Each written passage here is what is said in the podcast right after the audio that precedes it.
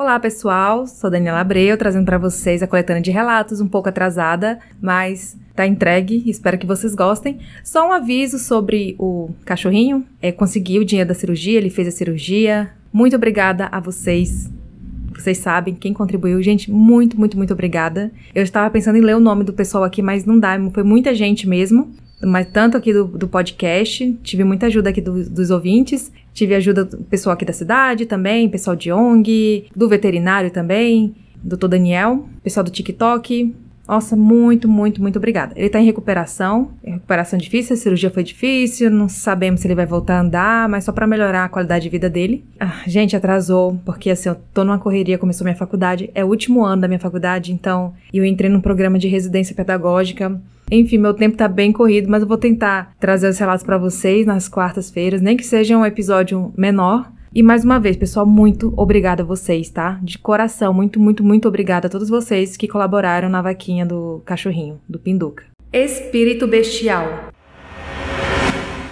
Olá, Daniela. Esse é meu segundo relato aqui. Me chamo Patrick e queria compartilhar com você uma aparição que eu presenciei de algo que fui descobrir anos depois, através de estudos, ser um espírito bestial que possui características humanas e animais. Eu tinha por volta de 8 anos e estava em casa sozinho. Era tarde, por volta das 15h30, quando ouvi um barulho de passos pesados vindo do quintal de casa. Só a janela do meu quarto e a porta da cozinha estavam abertas. Então fui para a janela para tentar ver o que fazia aqueles sons pesados. Quando olhei no meio do quintal, tinha uma criatura enorme, de quase uns 3 metros, que parecia uma mulher, mas os braços eram compridos e com garras nas mãos. Ela era bem magra e a sua cabeça era bem desproporcional ao corpo, redonda e achatada com olhos vermelhos bem brilhantes e dentes que iam de uma orelha à outra. A sua pele era acinzentada, tipo cor de cimento fresco ou algo parecido. Ela ficava olhando para o chão e se tremendo, passando as garras no solo. E eu fiquei olhando aquilo por um tempo tentando entender o que seria. Mas eu encostei sem querer na janela e fiz barulho e aquilo virou na minha direção. Arqueou o corpo igual a um gato quando fica com medo e olhando na minha direção. Soltou um rugido que parecia de um urso ou de um leão, não sei como explicar. Ela veio andando com os braços no chão e rosnando na direção do barulho que fiz. Foi quando eu me lembrei que a porta da cozinha estava aberta. Então eu fechei a janela e corri para a porta da cozinha e consegui fechar e eu vi aquilo correndo do lado de fora, os rosnados daquela coisa dando voltas na casa e os sons na janela como se estivesse tentando forçar para entrar. Passaram-se alguns minutos e os barulhos pararam. Fiquei com medo dela ainda estar lá fora e decidi não abrir a porta nem nada. Peguei no sono, pois não estava fazendo nada. Só fiquei na sala encolhido no sofá com medo. Meus avós chegaram e me perguntaram por que eu estava no sofá todo encolhido e a casa toda trancada. Falei o que aconteceu e eles pareceram acreditar em mim, pois quando estava terminando de falar, minha avó, que estava abrindo as janelas, começou a fechá-las e todos ouvimos o som dos passos pesados mais uma vez. Oramos em silêncio e os sons pararam. Nessa noite dormimos todos juntos e nada assim aconteceu novamente. Recebi esse relato no e-mail, foi enviado pelo Patrick. O Homem Sem Rosto. Me chamo Regis e esse relato aconteceu em 2011. Eu estava voltando de madrugada do trabalho por volta das 3h30 da manhã, sozinho e mexendo no celular. A rua estava totalmente deserta e quando tirei minha atenção do celular, vi um homem do outro lado da rua, andando na mesma direção que eu. Eu não conseguia ver seu rosto, pois estava encoberto por sombras e as luzes da rua não eram capazes de iluminar o seu rosto. Na hora pensei que não conseguiria enxergar seu rosto pelo fato de estar bem cansado e por ele estar de boné, mas não, de fato ele não tinha rosto. O rapaz atravessou a rua e ficou na minha frente, coisas de uns cinco passos de distância. Como um bom brasileiro, já fiquei com certo medo de ser assaltado. Além de que, por conta da travessia dele ter sido muito rápida, não tive tempo de guardar meu celular. Dei uma de doido e apenas fingi estar distraído. mas não tirava minha atenção do homem, o observando. Continuamos o trajeto, sempre na mesma direção e mesma velocidade, ainda com uma distância bem pequena um do outro. Ficamos nessa por uns cinco minutos. Chegando numa esquina, esse homem virou a rua e na hora eu pensei: é agora que ele vai me abordar e me roubar. Quando eu olhei para a rua em que ele virou, simplesmente não havia ninguém. Não tinha nem sombra de poeira. O que me deixou intrigado foi que estávamos muito perto um do outro. Se ele tivesse entrado num portão ou num carro, com certeza eu teria visto por conta da pouca distância que estávamos. Ele simplesmente desapareceu em fração de segundos. E depois de presenciar isso, eu fui para casa quase que voando, de tanto correr e rezando enquanto tudo isso acontecia. Olhos na escuridão. Olá, me chamo Rafael e hoje gostaria de relatar uma experiência que tive. Para contextualizar, tenho 16 anos e estudo numa escola estadual da minha cidade. Atualmente estou no segundo ano do ensino médio. Minha vida nunca foi composta por grandes emoções ou aventuras. Sempre gostei de permanecer no meu lugar. Sou introvertido e não gosto de bebidas nem de entorpecentes. Um dia, estava voltando da aula às 18 horas. Já estava escurecendo eu estava no ônibus para me levar a uma parada que fosse mais próxima da minha casa. Nesse dia estava nublado e lembro que tive a impressão de ter anoitecido mais cedo. Um tom melancólico. Onde moro, na capital de Pernambuco, não se vê muitas árvores ou terrenos baldios. Contudo, meu ônibus mudou de rota há dois meses por causa de uma obra da prefeitura que estava acontecendo, e nesse novo caminho tinha uma rua que sempre me chamava atenção. Como estava quase no limite da cidade, essa rua era até então desconhecida por mim, mas sempre me intrigava quando o ônibus passava por sua entrada. Dava para ver que não era de asfalto, mas sim de terra batida. E além disso, era possível ver algumas árvores ao seu derredor, quase como se estivesse indo para um sítio. E detalhe, ela não tinha uma boa iluminação deixando apenas um poste ao seu meio, iluminando uma pequena parcela de sua totalidade. Nesse dia estava tudo ainda mais escuro, e quando o ônibus, paralelo à sua entrada, passou, eu pude ver a pequena e opaca luz do porte que ainda restava para aquele logradouro. Ademais, tive a impressão de ver algo saindo da luz do porte e entrando na escuridão que se assomava ali que em primeiro plano achei se tratar de uma pessoa, pois tal silhueta era em si humanoide. Entretanto, pude notar alguns detalhes antes da tal criatura sumir em meio ao breu.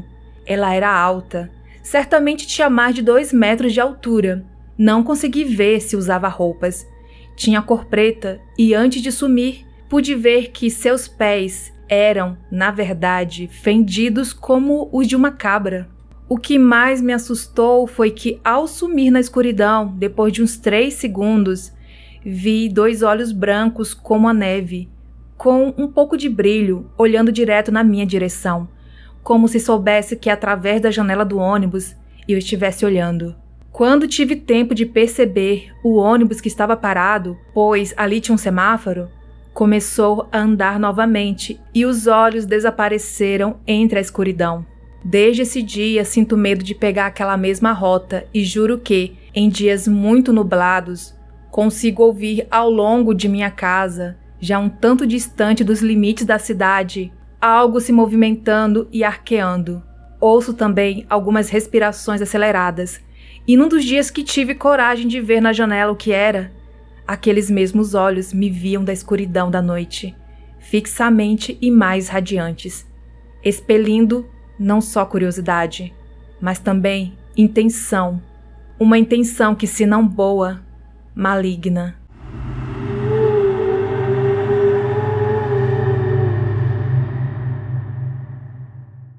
Relato da minha mãe.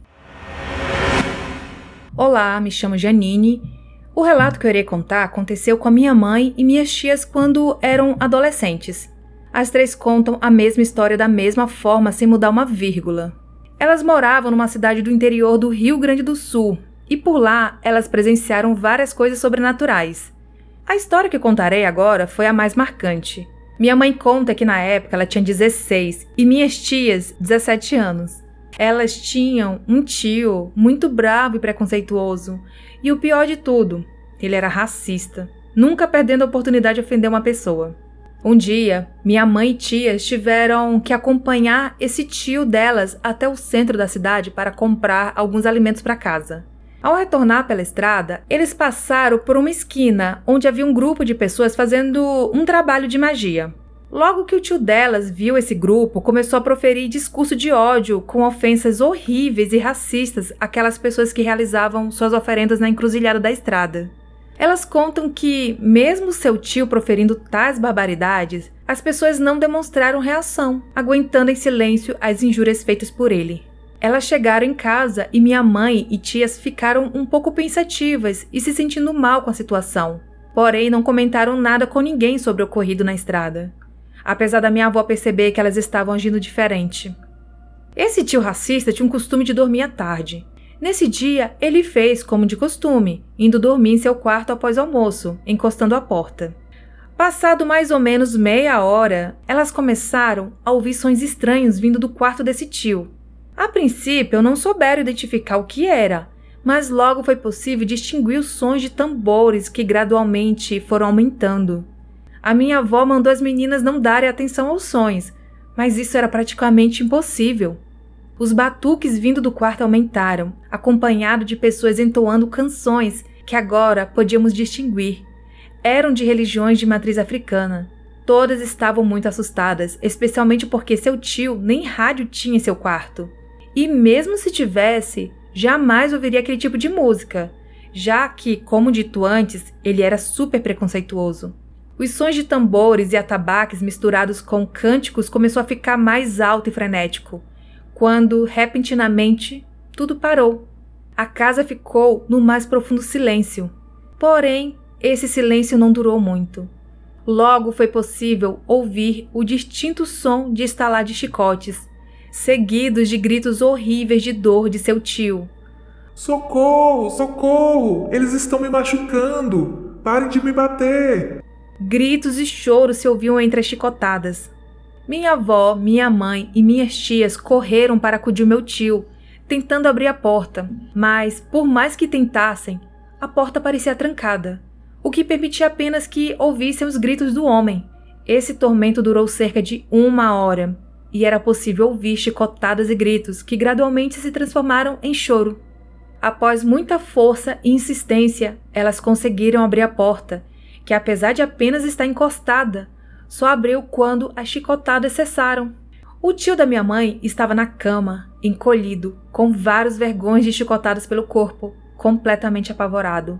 Quando perguntado sobre quem havia feito aquilo, ele só conseguia responder, de olhos arregalados, que tinham sido as pessoas da estrada.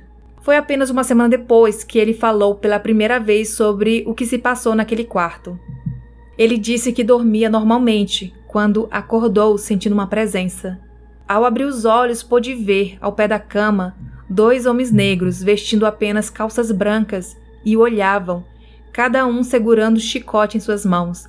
Ele entrou em pânico. Eram os homens que ele havia visto na estrada?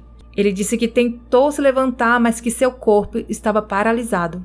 Ele pôde então ouvir vozes sussurrando e, em seguida, sentiu a primeira chicotada.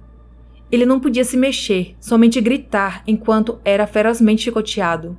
Gritou desesperadamente, mas os açoites continuaram. Ele disse que não sabe por quanto tempo ficou ali sendo castigado, mas que desmaiou de dor em algum momento, não se lembrando de mais nada, até ouvir a voz de sua mãe. Até hoje, essa história é muito lembrada pela família. Minha mãe e tia contam essa história sempre da mesma maneira, e esse tio ainda está vivo. Ele tem 84 anos e se lembra de todos os eventos ocorridos. Ele ainda carrega em seu corpo as cicatrizes das chicotadas. E não apenas no corpo, mas também na mente e na alma, pois diz nunca mais ter sido o mesmo desde aquele dia. Porém, por ser por tanto tempo assombrado, diz que já se acostumou com sua sina. Esse relato recebi no e-mail. Uma visita diferente. Nesse dia, estava dormindo aqui na minha casa com meus filhos e um namorado que eu tinha na época, em quartos separados. Há alguns meses eu vinha sendo tomada por um vazio e tristeza muito grande. Tenho ansiedade, de tempos em tempos tenho crises fortíssimas. Não importa se eu estou numa fase boa da minha vida ou não. A crise apenas vem como um fantasma antigo e paralisa tudo na minha vida, inclusive meus progressos. Outro ponto importante para que vocês compreendam o que eu experienciei é que sempre tive sonhos lúcidos, sonhos que eu não esqueço e que ficam ecoando na minha mente ao longo do dia. Dou um doce para quem adivinhar que tipo de sonho é esse.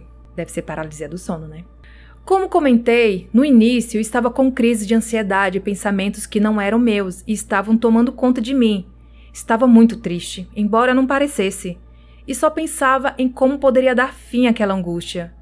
Fomos todos dormir e me lembro de estar sonhando sentada à beira do mar, chorando muito, um choro sentido, de soluçar mesmo, e eu dizia que aqui não era meu lugar.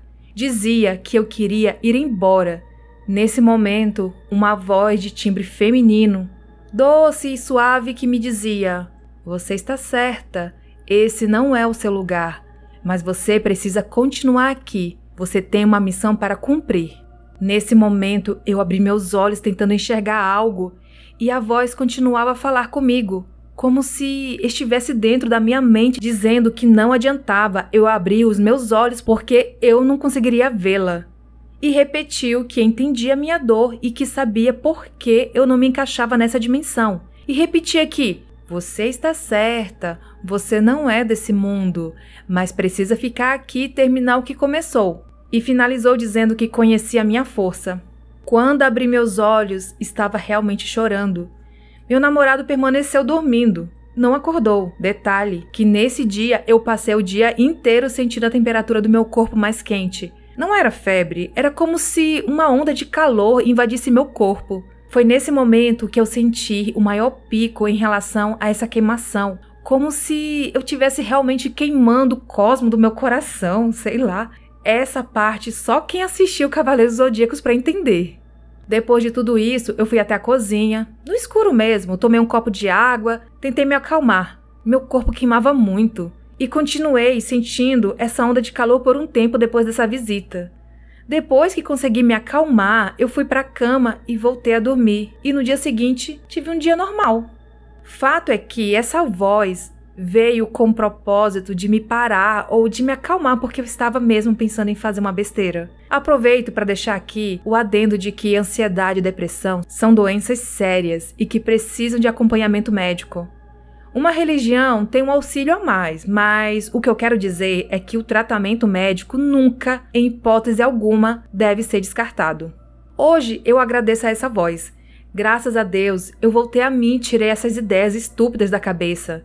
Sabe-se lá o que poderia ter acontecido, como estariam meus filhos. Nessa vida sempre teremos momentos difíceis e desafios na vida, mas sempre temos de ter em mente que vamos conseguir vencer os obstáculos e nunca estamos sozinhos nas nossas batalhas. Despedida do além. Outra situação que aconteceu comigo logo depois desse fato foi em sonho também. Estava dormindo e do nada fui acordada aqui em casa com barulho de algo caindo com muita força no chão. No momento, acordei tão atordoada que pensei que pudesse ser algum móvel caindo, ou até mesmo que tivesse arrombado a porta da minha casa, porque o barulho foi estrondoso. Ainda mais na madrugada, que fica tudo estranho. Enfim, tenho três gatinhas que geralmente usam esse horário da madrugada para brincar e aprontar na casa. Mas o mais curioso é que nesse dia as três estavam dormindo comigo na cama. Eu rapidamente levantei para ver o que tinha acontecido e basicamente a caixinha de transporte das meninas havia sido arremessada da lavanderia para a sala. Sim, de um cômodo para outro. E eu fiquei muito intrigada com aquilo porque eu sempre deixo a caixinha na lavanderia que fica ao lado da cozinha e nunca tinha acontecido isso. Estava com muita raiva na hora por ter sido acordada e também pelo susto que tive eu peguei a caixinha e a coloquei de volta no lugar. E na raiva acabei falando um palavrão de leve. Até hoje me pergunto quem ou o que fez aquilo. Não foram as gatinhas que já estavam comigo, e pude perceber que até elas ficaram espantadas com o barulho. Meus filhos também não foram. Eles estavam dormindo, e acordaram tão perturbados quanto eu com o barulho, perguntando o que tinha acontecido, indo correndo para a cozinha na mesma hora em que eu levantei. Na minha casa também nunca aconteceu eventos paranormais, apesar da antiga dona ter morrido dentro dessa casa. Alguns segundos antes desse barulho, onde todos acordaram, eu estava dormindo. E me lembro que a última imagem que eu vi foi a de um rosto humanoide me encarando. Não expressava nenhuma reação, apenas olhava para mim, um olhar profundo, mas ao mesmo tempo vazio e sem expressão. Congelado, sabe? Logo em seguida, veio aquele barulhão e todo o resto que contei. Quando eu me lembrei disso, eu acabei associando uma coisa a outra, mas ainda paira a dúvida e fica aí a pergunta: será que foi este ser que fez aquele barulho? Será que uma das minhas gatinhas queria me sacanear? Ou foi a antiga dona do apartamento que veio fazer uma visita e possivelmente não gosta de gatos? Independentemente do que tenha sido, eu apenas desejei que seguisse para a luz e disse depois mais calma que ali não era o seu lugar e que se algum dia já foi, que hoje não era mais e que, portanto, deveria seguir o seu caminho. Eu sei que não é nada mega assustador comparado com tantos relatos que ouço aqui no podcast, mas quis compartilhar essa experiência com vocês e isso me deixa até mais leve. Obrigada por contar nossas histórias. Recebi esse relato no e-mail e foi enviado pela Angélica. E eu que agradeço, Angélica, e a todos os ouvintes por enviarem as suas histórias.